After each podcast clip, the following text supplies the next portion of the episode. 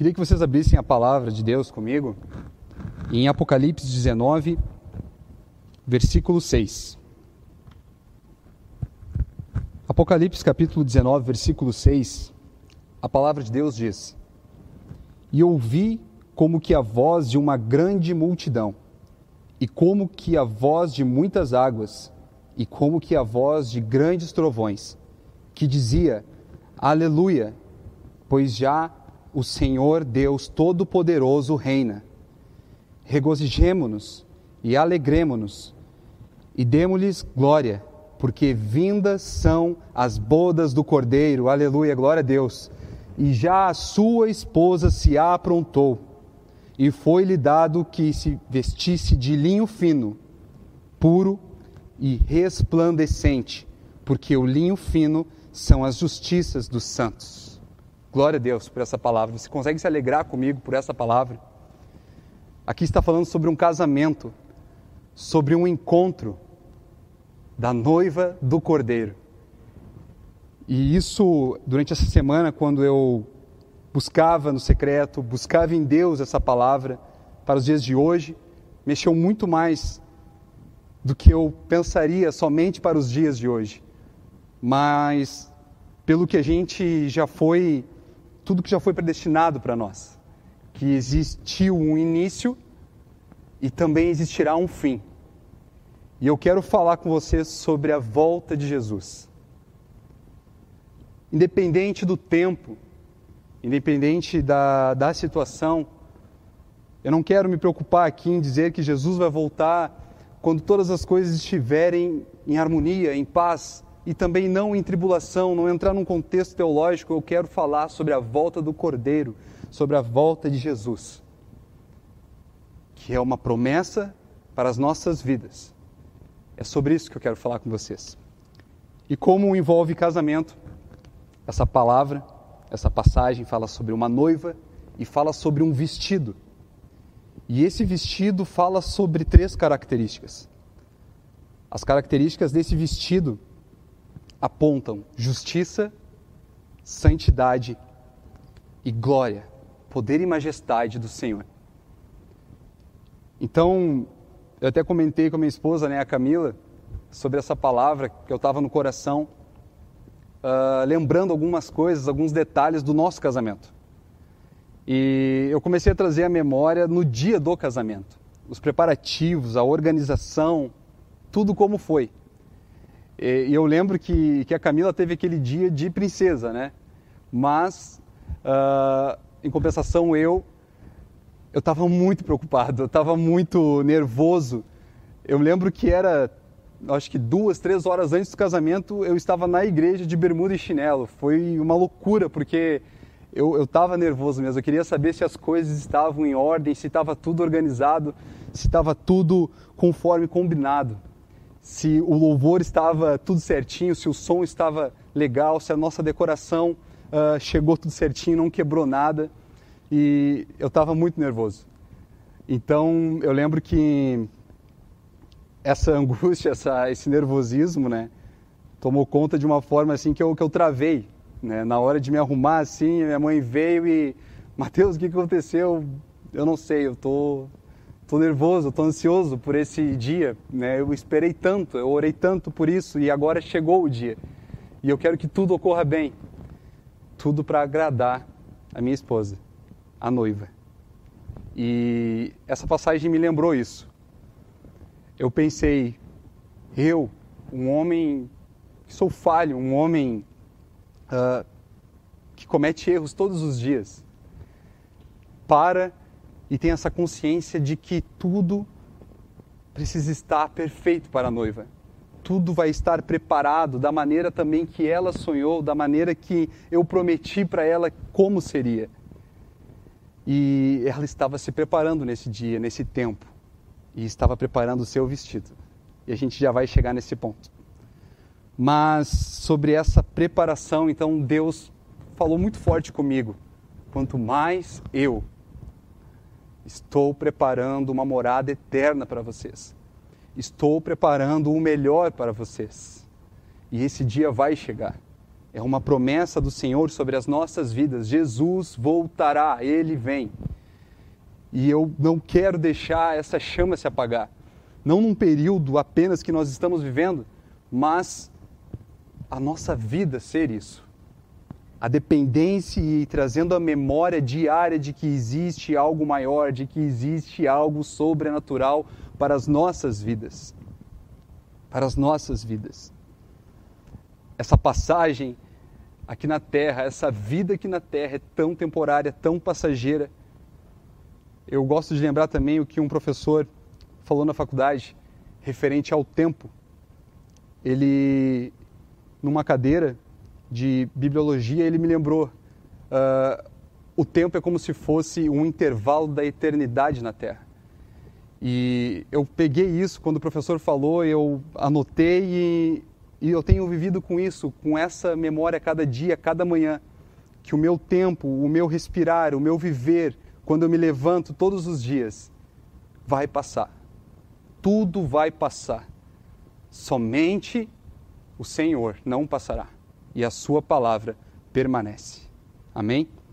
Então eu queria falar com vocês agora sobre essas três características do vestido da noiva. Deixa eu pegar aqui as minhas anotações. E eu creio que também vai falar com vocês assim como falou comigo, porque é algo que muitas vezes, principalmente para aqueles que já têm uma caminhada na fé de mais tempo. É, quantas vezes já conversei com, com irmãos que já estão há muito tempo na igreja, já conhecem a palavra e de alguma maneira chegou um tempo que esfriou. E eu até começo agora a lembrar de algumas vidas, de algumas pessoas que não estão mais em nosso meio. E eu me perguntei isso também hoje quando estava vindo para cá. Será que essas pessoas não lembram dessa promessa? Será que esses jovens que se afastaram de alguma maneira não lembram do que Jesus prometeu para nós? Ele, antes de ser fiel a você, ele é fiel à sua palavra. E ele voltará. Então, esses detalhes do vestido que me chamou a atenção, uh, em Apocalipse 19, 6, do versículo 6 ao versículo 8, fala sobre essas características o linho fino, que fala sobre a justiça. E eu queria puxar agora um contraponto nesse, nesse versículo, nessa linha do linho fino, que fala sobre a justiça. Ele é autoexplicativo o texto, quando ele uh, repete, eu vou ler para vocês novamente no versículo 7. Regozijemo-nos e alegremo-nos e demos-lhes glória, porque vindas são as bodas do cordeiro, e já a sua esposa se aprontou. Agora, continuando no 8, e foi-lhe dado que se vestisse de linho fino, puro e resplandecente, porque o linho fino são as justiças dos santos. Queria que você abrisse agora em 1 Coríntios 1,30, só para a gente continuar com essa ideia da primeira característica que eu queria falar com vocês: justiça. 1 Coríntios 1, versículo 30. A palavra de Deus nos diz: Mas vós sois dele, em Jesus Cristo, o qual para nós foi feito por Deus sabedoria, e justiça, e santificação, e redenção, para que, como está escrito, aquele que se gloria, glorie-se no Senhor.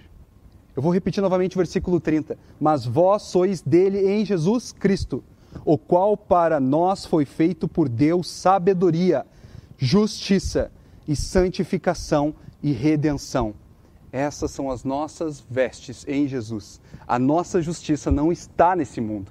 A nossa justiça foi feita na cruz do Calvário com sangue puro, santo e derramado. Essa é a nossa justiça que vem do Senhor. A nossa justiça é o Senhor. E eu creio nisso fortemente, porque a característica do vestido da noiva que fala sobre esses três detalhes, uh, da justiça, da santidade e da resplandecente glória do Senhor, uh, me traz a memória também de que ao decorrer do dia a dia, da nossa vida, da nossa caminhada na fé, nós vamos aos poucos, parece que sujando, rasgando esse vestido. E esses três detalhes pegam muito mesmo. Realmente, quando a gente não lembra mais que existe uma cobertura de um sangue santo e puro derramado que foi feito justiça na cruz por nós, nós começamos a fazer a nossa própria justiça. Nós começamos a lutar com a força do nosso próprio braço. E isso parece que nós não reconhecemos mais que a justiça de Deus, que foi feita na cruz por nós, por mim e por você, não é mais o suficiente. E eu sim me torno autossuficiente. Então, esse é o primeiro detalhe. E lembrem, a justiça vem do Senhor, a verdadeira justiça está no Senhor, não está nas coisas desse lugar, desse reino. Dependa da justiça fiel do Senhor. Amém? Segundo ponto e segundo uh, detalhe que me chamou muito a atenção também no que fala desse vestido da noiva, que é a igreja do Senhor, que somos nós, nos preparando, aguardando para esse dia da vinda do Senhor é a pureza, a santidade.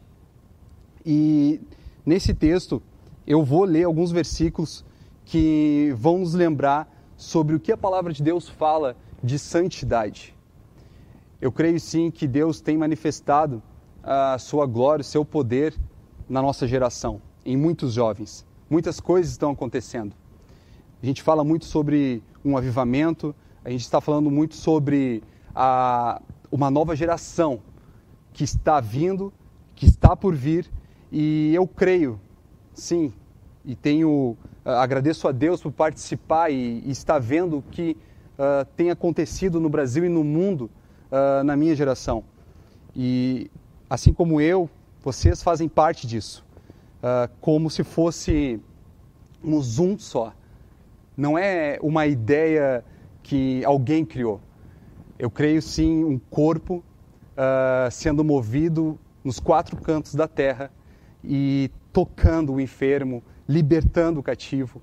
Eu creio sim numa nova geração santa, uma geração que não se corrompe com os costumes desse mundo, uma geração que cumpre os princípios do Senhor, uma geração que vive em nome de Jesus a glória do Senhor na terra, uma geração pura, um coração segundo ao coração de Deus.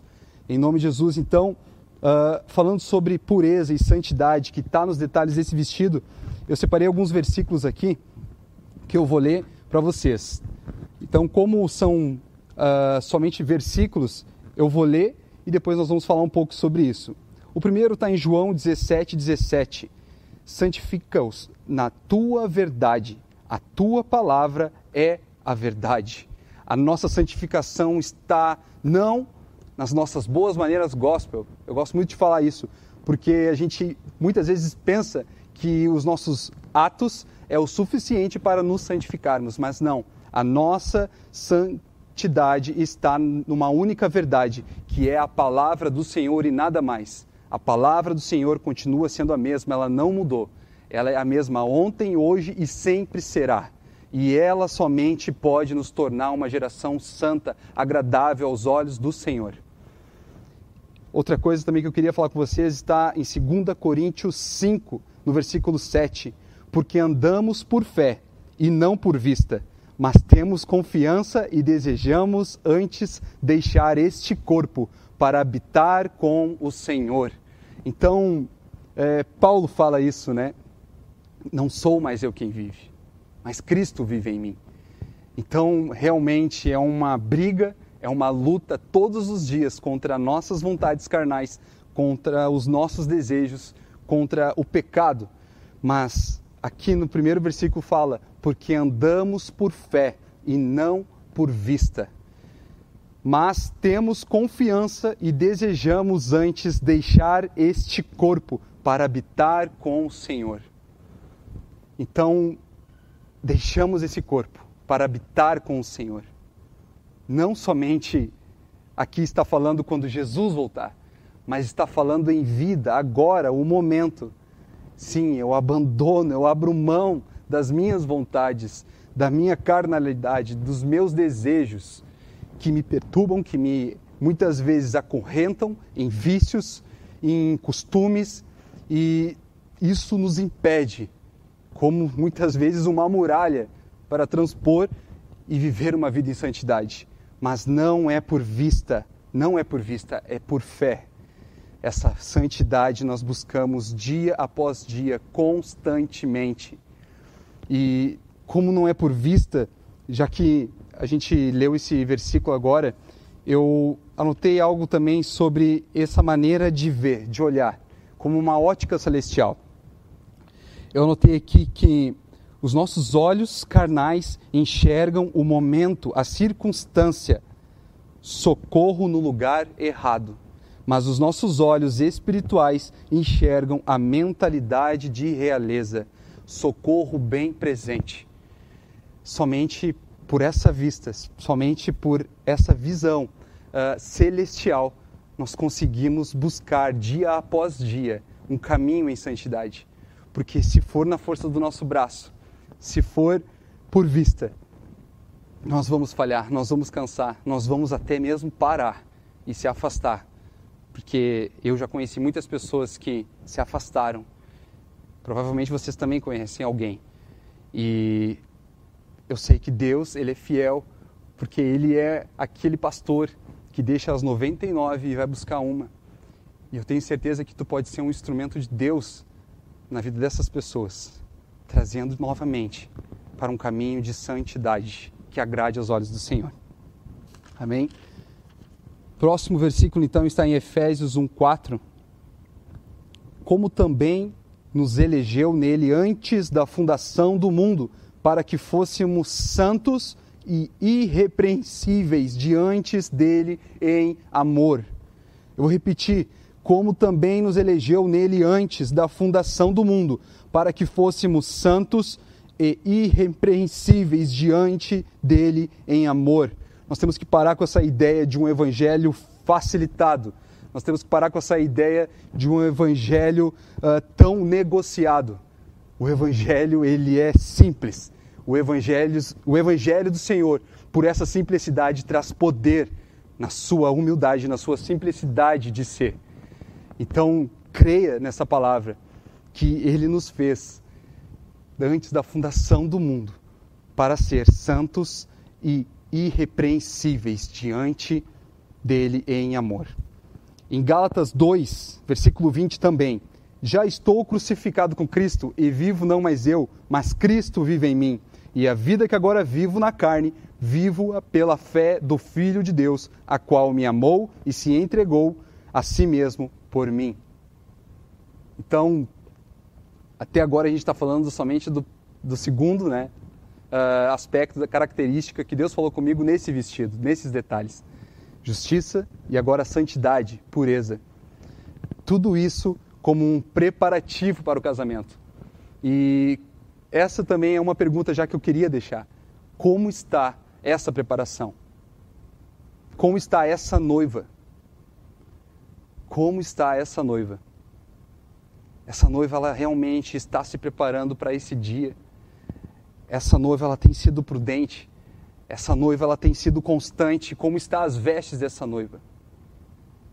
Eu acredito que nenhuma noiva, nenhuma mulher que uh, vai chegar no altar ou já chegou no altar, quer chegar de qualquer maneira, quer chegar com um vestido sujo, rasgado, de qualquer maneira.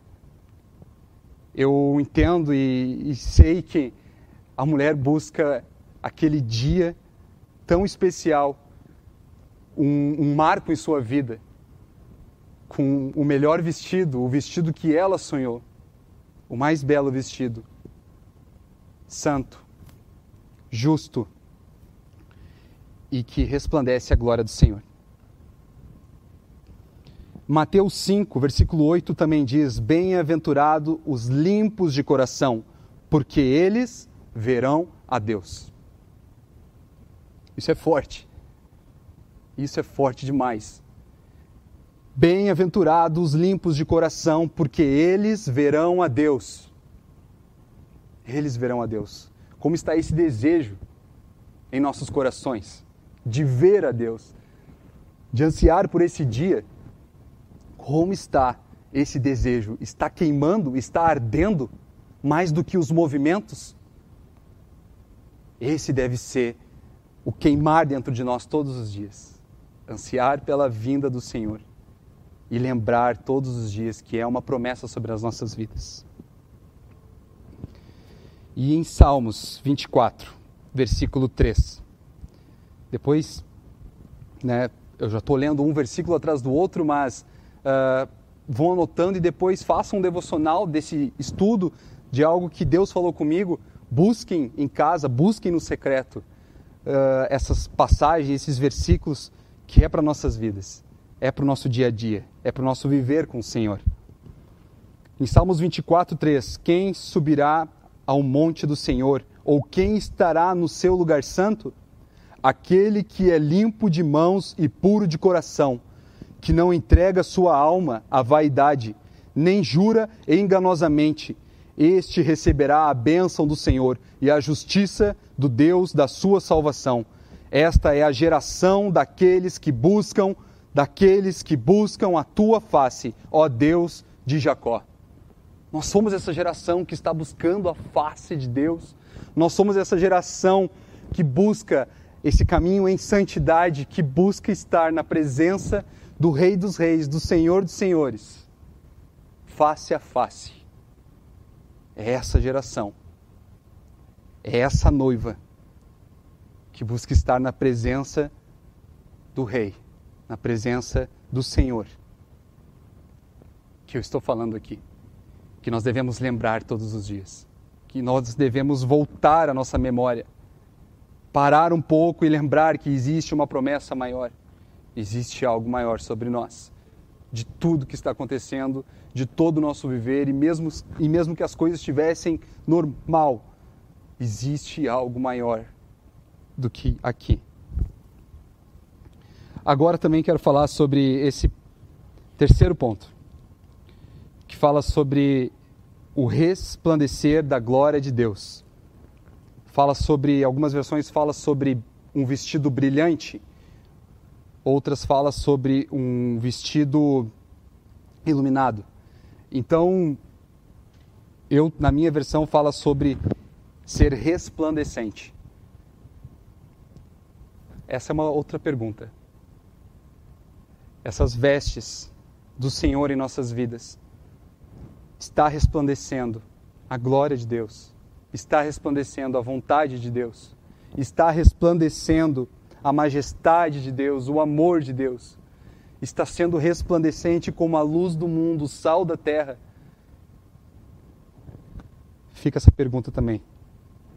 E a gente vê isso em João 8, versículo 12. Falou-lhes, pois, Jesus outra vez, dizendo: Eu sou a luz do mundo. Quem me segue não andará em trevas, mas terá a luz da vida. Se nós estamos seguindo, então, o nosso Senhor. É algo que ele falou sobre nós. Então, nós somos a luz da vida. Quando eu olho para um irmão e quando ele olha para mim, nós devemos ver isso, a luz da vida. Jesus, o resplandecer da glória. Será que é isso que está acontecendo? Ou não tem nada a ver? Em Salmos 119, versículo 105.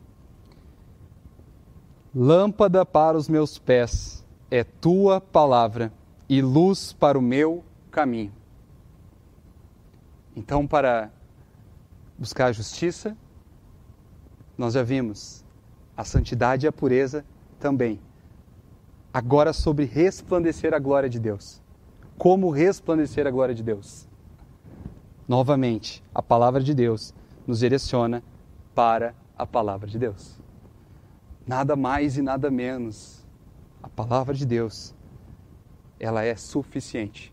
Ela é poderosa para nossas vidas. Lâmpada para os meus pés e tua palavra é luz para o meu caminho.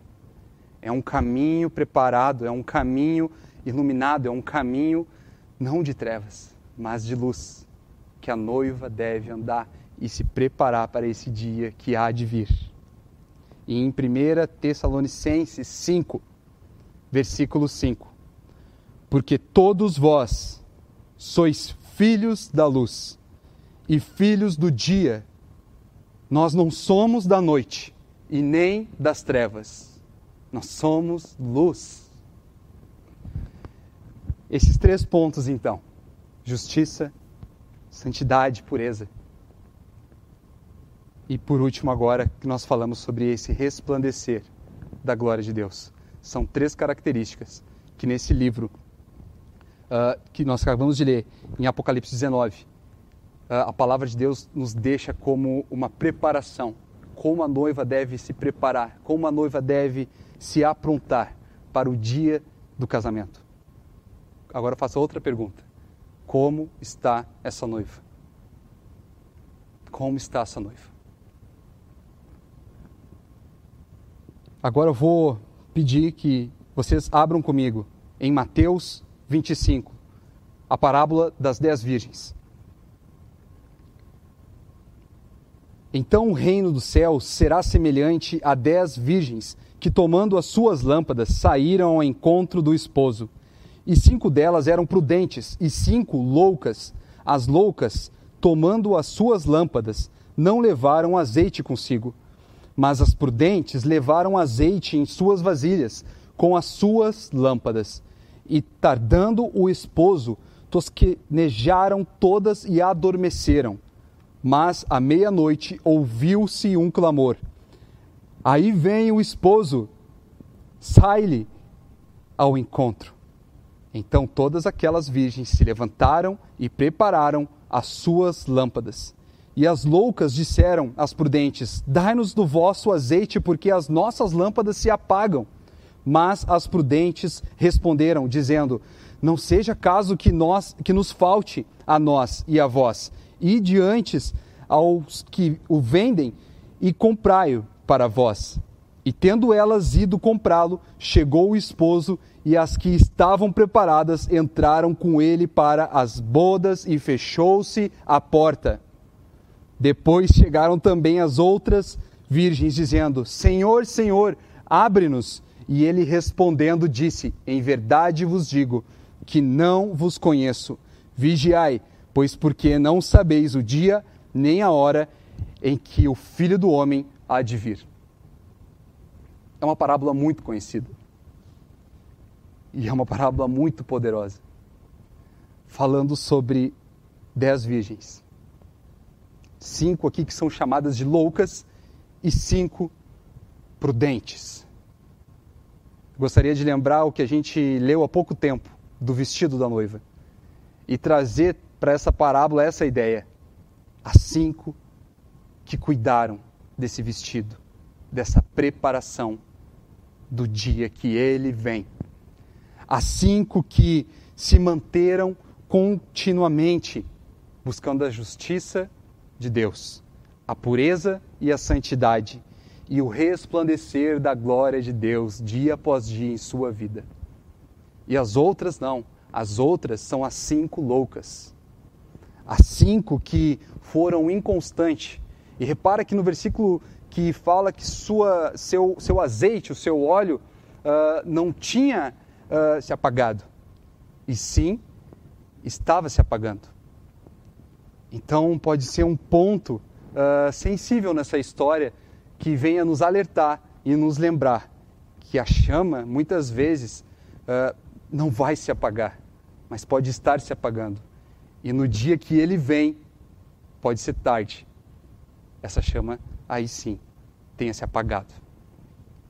Então, seja constante, busque a Deus todos os dias, incansavelmente até encontrar. Eu queria também, uh, já finalizando, buscar com vocês o que diz a palavra de Deus.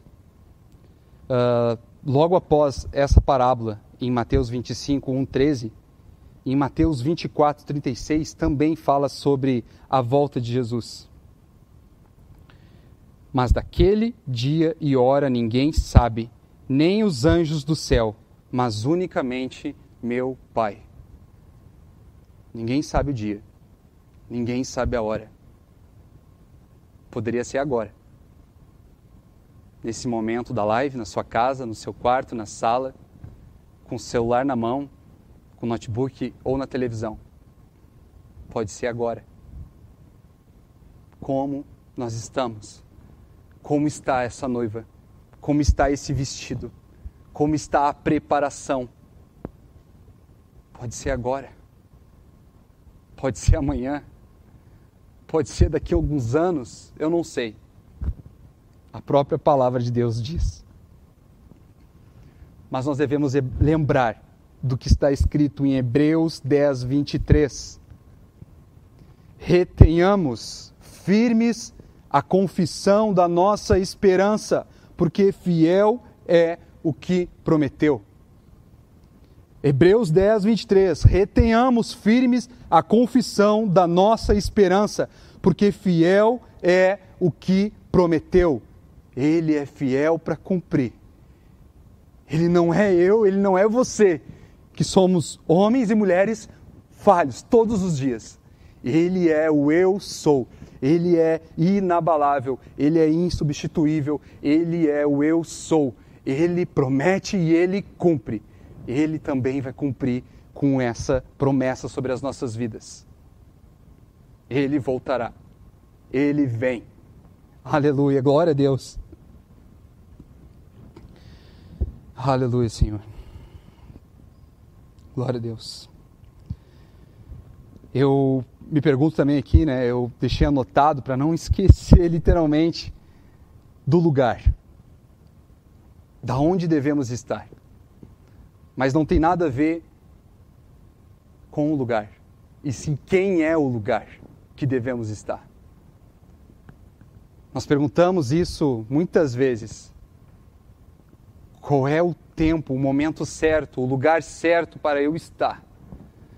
Mas nunca foi referente a um lugar, tanto geograficamente quanto até mesmo uma igreja, e sim quem é o lugar e qual lugar ele tem na sua vida como esse noivo, como o santo dos santos que vem, vem para nos buscar. Glória a Deus, aleluia. Queria chamar o louvor já aqui.